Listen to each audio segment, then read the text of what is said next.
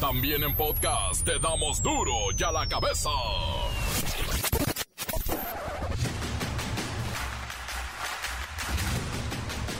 Viernes 25 de febrero del 2022 yo soy Miguel Ángel Fernández y esto es duro y a la cabeza sin censura. Tropas militares rusas alcanzaron este viernes el norte de Kiev, la capital ucraniana. Es la segunda jornada de la operación militar a gran escala lanzada por Vladimir Putin en este país y en unas horas comienza el tercer día de guerra. Se viralizan videos de civiles ucranianos huyendo de los misiles rusos que destruyen sus casas, bienes y hasta sus vidas. Es duro, pero estoy aguantando. Una casa cercana se incendió y hubo muchas víctimas. Me siento sobre todo cansado y ansioso. Es muy extraño. Nada de esto se siente real. No sé bien cómo asimilarlo.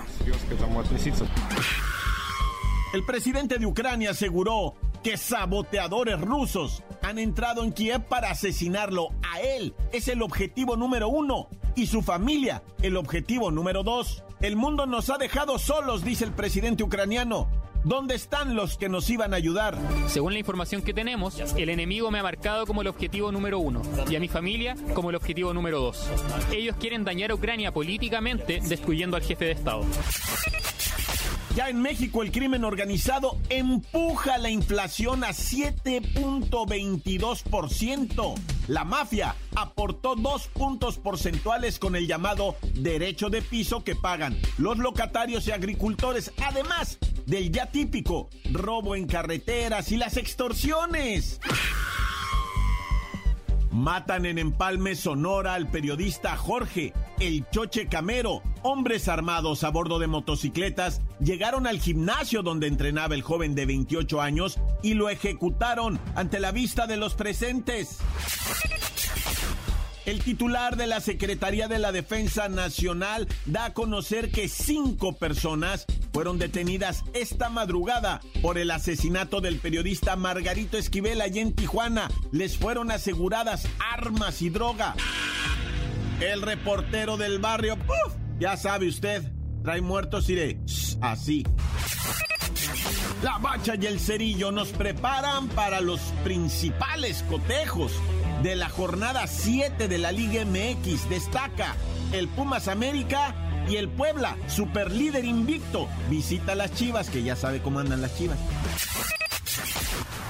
Comencemos con la sagrada misión de informarle porque aquí no le explicamos las noticias con manzanas, no, las explicamos con huevos. Llegó el momento de presentarte las noticias como nadie más lo sabe hacer. Los datos que otros ocultan, aquí los exponemos sin rodeos. Agudeza, ironía, sátira y el comentario mordaz. Solo el duro y a la cabeza. ¡Arrancamos! Esta mañana, el presidente mexicano Andrés Manuel López Obrador aseguró que el país está preparado para enfrentar los impactos del conflicto entre Rusia y Ucrania. Sin embargo, diversos analistas han apuntado que las variaciones en los tipos de cambio que ha generado el conflicto sí van a tener un golpe directo en los costos de la gasolina y el gas, pero esto será a nivel internacional. Y obviamente esto traería como consecuencia un alza en los porcentajes de inflación, no nada más en el mundo, sino también en México. Así es que vamos con Luis Ciro Gómez Leiva para que nos resuelva las dudas si este conflicto va a subir la gasolina, la leche, la tortilla, ¿qué va a pasar? ¿Afectará a nuestros bolsillos, Luis Ciro Gómez Leiva? Miguel Ángel, amigos del auditorio, primero quisiera mencionar a nombre de toda la producción que informaremos sobre este tema económico, pero anteponiendo nuestra solidaridad con aquellos que hoy sufrirán y vivirán cosas que esperamos terminen lo antes posible. Pero como bien dices, hay que hablar de la frialdad de los números, y es difícil pensar que un conflicto de tal magnitud no afecte las economías de todo el mundo. Tan solo en el país, los niveles de inflación nuevamente superan el 7%, esto según el Instituto Nacional de Estadística y Geografía, por lo que es natural suponer que con el conflicto bélico y el subidón de los precios de los combustibles, algo nos va a pasar a raspar a nosotros. Según especialistas, el precio de la gasolina aumentaría debido a que Rusia dejaría de suministrar combustible a Europa, por lo que Estados Unidos sería el principal abastecedor y dejaría a otros importadores, como es el caso de México, con precios elevados ante la alta demanda energética. Otro de los problemas en la economía mexicana, derivado de esta guerra, es el incremento en el precio de los fertilizantes, granos y cereales como trigo, cebada, sorgo, arroz y muchos otros, lo cual podría traducirse en un alza en los precios dependiendo de la duración del conflicto bélico. Y hasta aquí mi reporte. Para de la Cabeza informó Luis Ciro Gómez Leiva. Gracias, gracias Luis Ciro Gómez Leiva. Además, el tipo de cambio ha llegado hoy a los 20 pesos con 45 centavos por dólar. Y en el marco de los ataques armados en el este de Europa, el presidente López Obrador reafirmó la postura mexicana expresada por el canciller Marcelo Ebrard, quien llamó a solucionar los problemas por la vía diplomática y condenó la invasión militar de Rusia a Ucrania.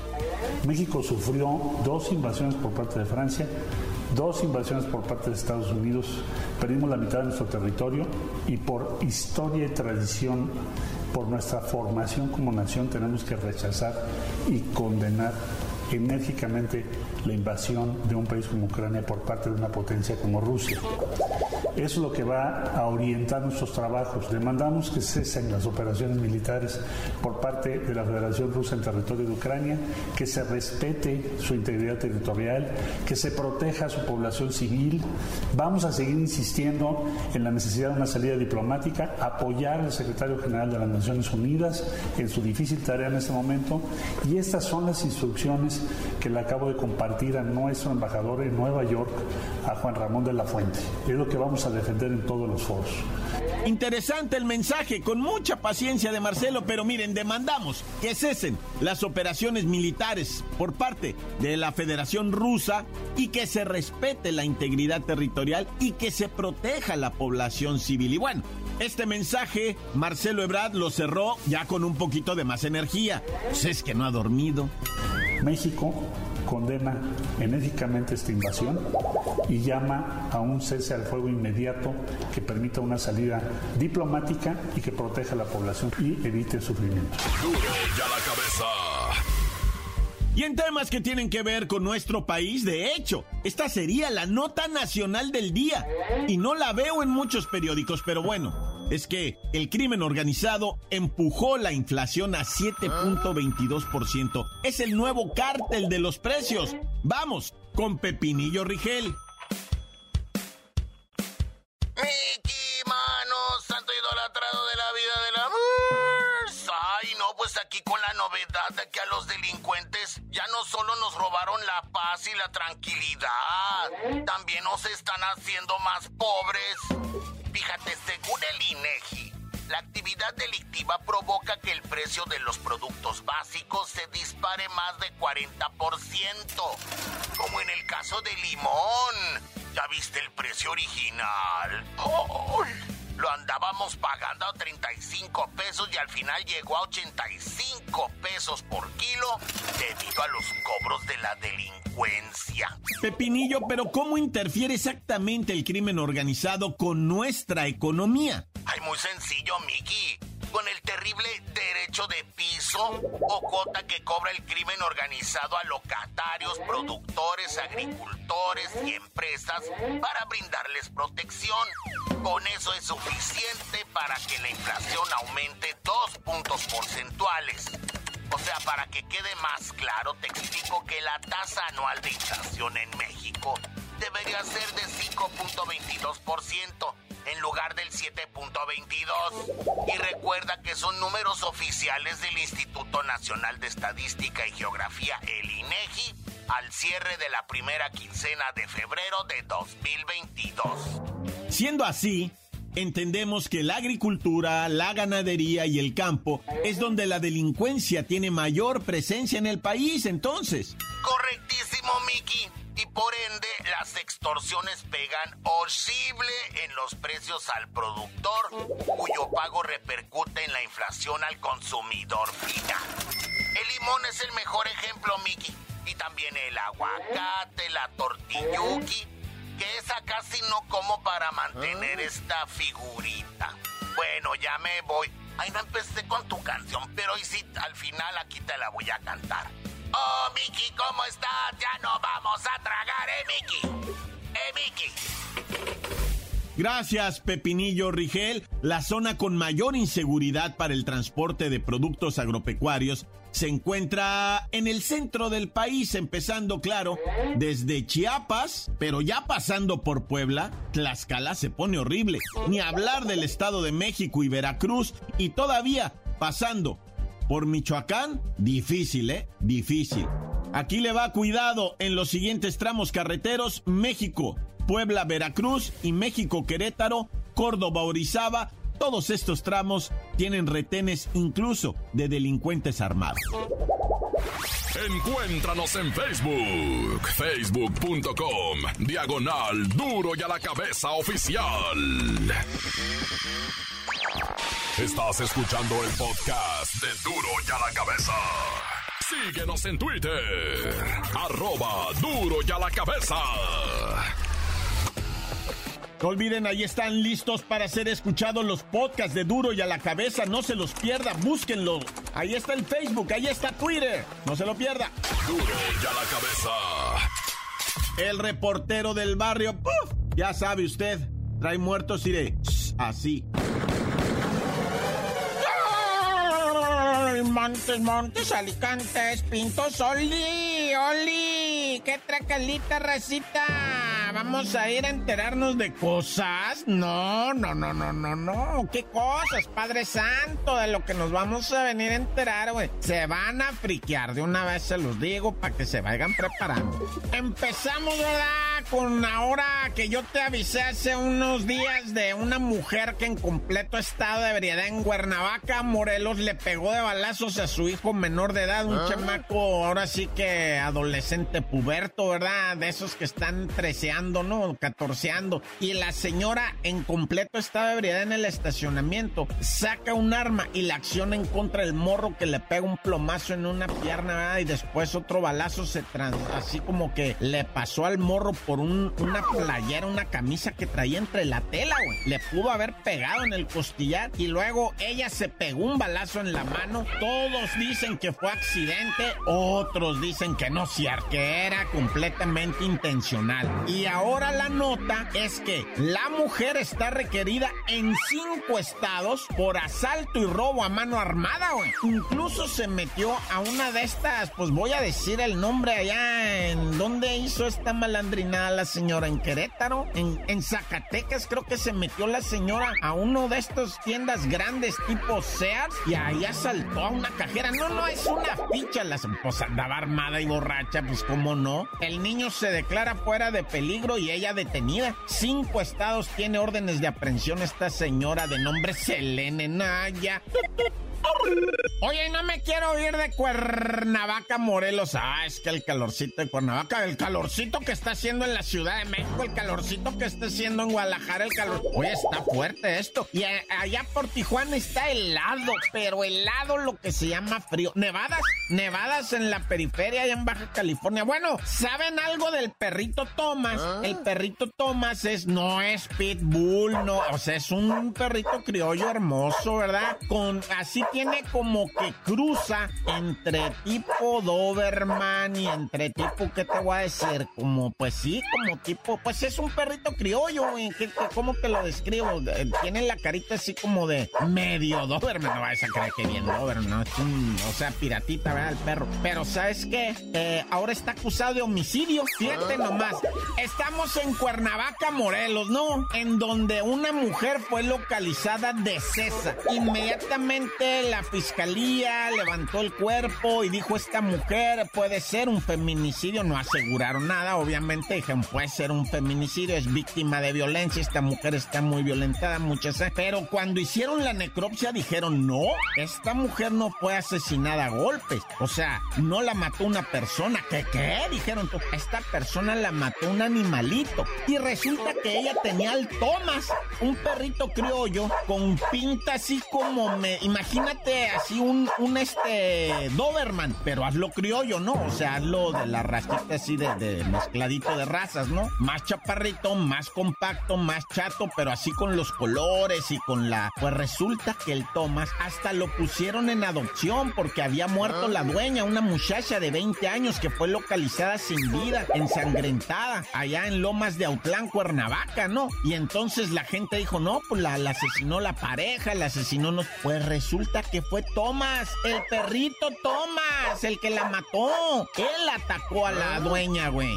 Esto está rarísimo y el perrito dice, ya, ya está en adopción, pobrecito, ¿verdad? Y no, ¿cuál adopción ni cuál nada, güey? No sé qué van a hacer con el perrito Thomas, ¿verdad? Pero ya le midieron la mordida, ya todo. Y no es de la raza Pitbull, porque después se dijo, esta mujer fue atacada por un perro Pitbull. No, no era, no es perro Pitbull. Ya se aclaró eso. Fue su perrito de casa. Digo, esta historia me, me había tocado narrar de ataques de perros directos, así todo. Pero este misterio no. Fue su mascota. La mató el perrito Thomas. Ya. Oye, y hablando de animalitos, ¿qué te parece esto del tigre suelto en Apaseo el Grande? Fíjate que allá, en Guanajuato, ¿no? Resulta que tienen mascotas de este tipo, tigres, panteras, leones, y a veces escapan, pues este es como, ahí en Jalisco, ¿te acuerdas que ya avisamos aquí que también anda un felino tigre de bengala suelto, así? De hecho, no se quiso ir de su casa, nomás se saltó de la casa, que es una casa que es un rancho, así está en un y el tigre ahí está a un lado de la casa, no se quiso ir y hasta le abrieron la reja y se metió, ¿verdad? Pues es que ya están más. Mientras tengan la panza llena, no va a haber problema. Cuando. Y en Guanajuato, en la Pasó el Grande, ya avisaron a la gente de Querétaro, de no sé qué tantos lados. Oigan, pues este, pues traemos un felino suelto. Ah, última hora ya lo agarraron y ni han dicho nada, ¿verdad? Yo me persigno toparte con un animalito de esos, Dios conmigo, yo con él, Dios delante y yo tras de él. ¡Tan, tan! Se acabó corta. La nota que sacude. ¡Duro! ya la cabeza! Es tiempo de escuchar todos sus mensajes de audio. Los mandan al 664-485-1538. Sí, buenas tardes. Un saludo para todo el elenco de Duro y a la cabeza. Eh, de la mejor FM 95.5. Y un saludo para el Pancho, para el Tanana, para el Memo, para el Tigre Toño, para el Chicoche, para el Negro Frasquitos, para el Pirulais, para el Chava, para mi Joto el Herrero, Miguel, Adal y el personal de oficina al ingeniero David y el ingeniero Tito y a la señora Guadalupe Villalobos. Y un saludo para la secretaria Elizabeth. Y un saludo para la Giuliani. Y tan tan corta. Encuéntranos en Facebook, facebook.com, diagonal duro y a la cabeza oficial. Esto es el podcast de duro y a la cabeza. La Bacha y el Cerillo nos preparan para los principales cotejos de la jornada 7 de la Liga MX. Destaca el Pumas América y el Puebla, super líder invicto. Visita las Chivas, que ya sabe cómo andan las Chivas. ¡La Bacha! ¡La Bacha! ¡La Bacha! ¡La Bacha! ¡La Bacha, la Bacha, la Bacha! ¡Vámonos! Ir a la Liga MX, por favor revisemos la Liga de Campeones de CONCACAF, donde el Cruz Azul le pega una paliza tremenda al 2 en Mara de Canadá y lo deja prácticamente 4-1 en el global. Y luego después, ¿qué tal el Seattle Sounders? Estos en el eh, partido de ida empataron a cero, pero pues ya en su casa le clavó cinco goles nada más. Y pues de esta manera quedan así los cuartos de final que se van a jugar el 8 de marzo la ida. Cruz Azul recibe al Montreal de Canadá y el Sarol Sanders de Estados Unidos va a recibir a León. Y después tenemos al Nueva York FC recibiendo al Comunicaciones de Guatemala, que es el único equipo centroamericano que se coló a los cuartos de final. Y luego al final tenemos a los New England contra los Pumas. Ahí nada más una ligera corrección, muñeco. No son pumas, son leones, son fieras. Nada los contiene. Golearon 60 a 1 a su anterior rival y ahora el New England tiembla. Y bueno, vámonos a la actividad de la jornada 7 clausura 2022 de nuestra gloriosa Liga MX. El Pachuca, el Tuzo sigue aceitadito. 3-1 le pasa por encima a ese cheque en blanco llamado Mazatlán FC ALB. Sí, porque como bien lo decía mi bachita, ¿verdad? O sea, empezamos ayer con las hostilidades y los cotejos de la jornada 7 de lo que viene siendo Liga MX. Y también hubo partidito bastante chido. Gallos Blancos, Toluca empataron a uno, ¿verdad? Y pues no hay grandes movimientos en la tabla general, salvo que el Tuzo del Pachuca pues sube hasta el segundo lugar. Aún así, todavía no alcanza el Puebla, ¿verdad? Pero pues apenas está arrancando esta jornada 7 que para hoy viernes tiene tres partidos. Comenzando por el principio, Necaxa recibe al León a las 7 de la noche. Bonito cotejo, yo sí lo miro. Y luego ya en Ciudad Juárez, el Bravos FC con el Tuca Ferretti recibe a sus ex, el Tigres del Piojo Herrera. No, pues ya nada más ese por el puro morbo, güey. Y otro del morbo, pues ver a los rojinegros de los cholos recibir a los negrorojis del Atlas, Naya. Que por cierto, ¿verdad? ahí en el Estadio Caliente en Tijuana y la CDMX son los únicos estadios que están autorizados, bueno, los estadios en, en esas ciudades, autorizados el aforo al 100%. Semáforo verde, papá. Y curiosamente, mira, semáforo verde. Y la voz del estadio no puede ir porque va a tener COVID. Naya. Ya para el sabadito, el Rayados de Monterrey busca salvar algo de su dignidad perdida, enfrentando al Atlético San Luis, ¿no? En el papel se ve facilito, pero ahorita el Rayados no juega nada. Nada, nada, nada. La neta, y pues estamos viendo ya las broncas con la afición que ha resultado ser verdaderamente, pues, eh, más brava que la de los Tigres. Oye, ¿qué anda con el Chivitas Puebla? Fíjate que si en caso remoto de que las Chivas lograran pegarle al superlíder, Pachuca se queda en el liderato, ¿eh? Y luego el Pueblita calentó las redes sociales diciendo, un equipo de 11 mexicanos se va a enfrentar a otros 11 que juegan mejor al fútbol en México. ¡Qué buen reto! A las 9 de la. Los que en la Conca Champiñones son fieras, son leones. Aquí son pumitas. y van a recibir al AME. Este clásico del chilango, ¿ah? que dicen que si el América no la cuaja en este partido, ya Solari, el director técnico, puede ir empacando sus cositas. Pues eso vienen diciendo desde hace cuatro jornadas. Y ya el domingo nada más un partido, Cruz Azul, la máquina enfrentando al Santos Laguna. Cruz Azul que también se está peleando en los primeros lugares de la tabla. Y el Santos Laguna que no ha ganado y creo que ni un volado. Lo... Sí, oye, Santos Laguna está en el estanque allá hasta el final del agua, sumergido en sus tristezas, cero victorias, así como lo escuchan ustedes, dos empates, cuatro derrotas y van contra la máquina. Y bueno, carnalito, ya vámonos porque pues, hay mucha actividad futbolística deportiva este fin de semana. No sin antes avisarles que ya París, París va a tener la final de la Champiñones League por el conflicto allá en Rusia y Ucrania que iba a ser en San Petersburgo. Ya la UEFA dijo, Nel, se va a jugar acá en París y esto representa pérdidas multimillonarias, dicen, para la ciudad sede que era San Petersburgo, allá en Rusia, pero pues quién nos manda a andar de peleoneros. Pero ya tú no sabías de decir por qué te dicen el cerillo. No, pues ya nada más que pase esto de la guerra, les digo.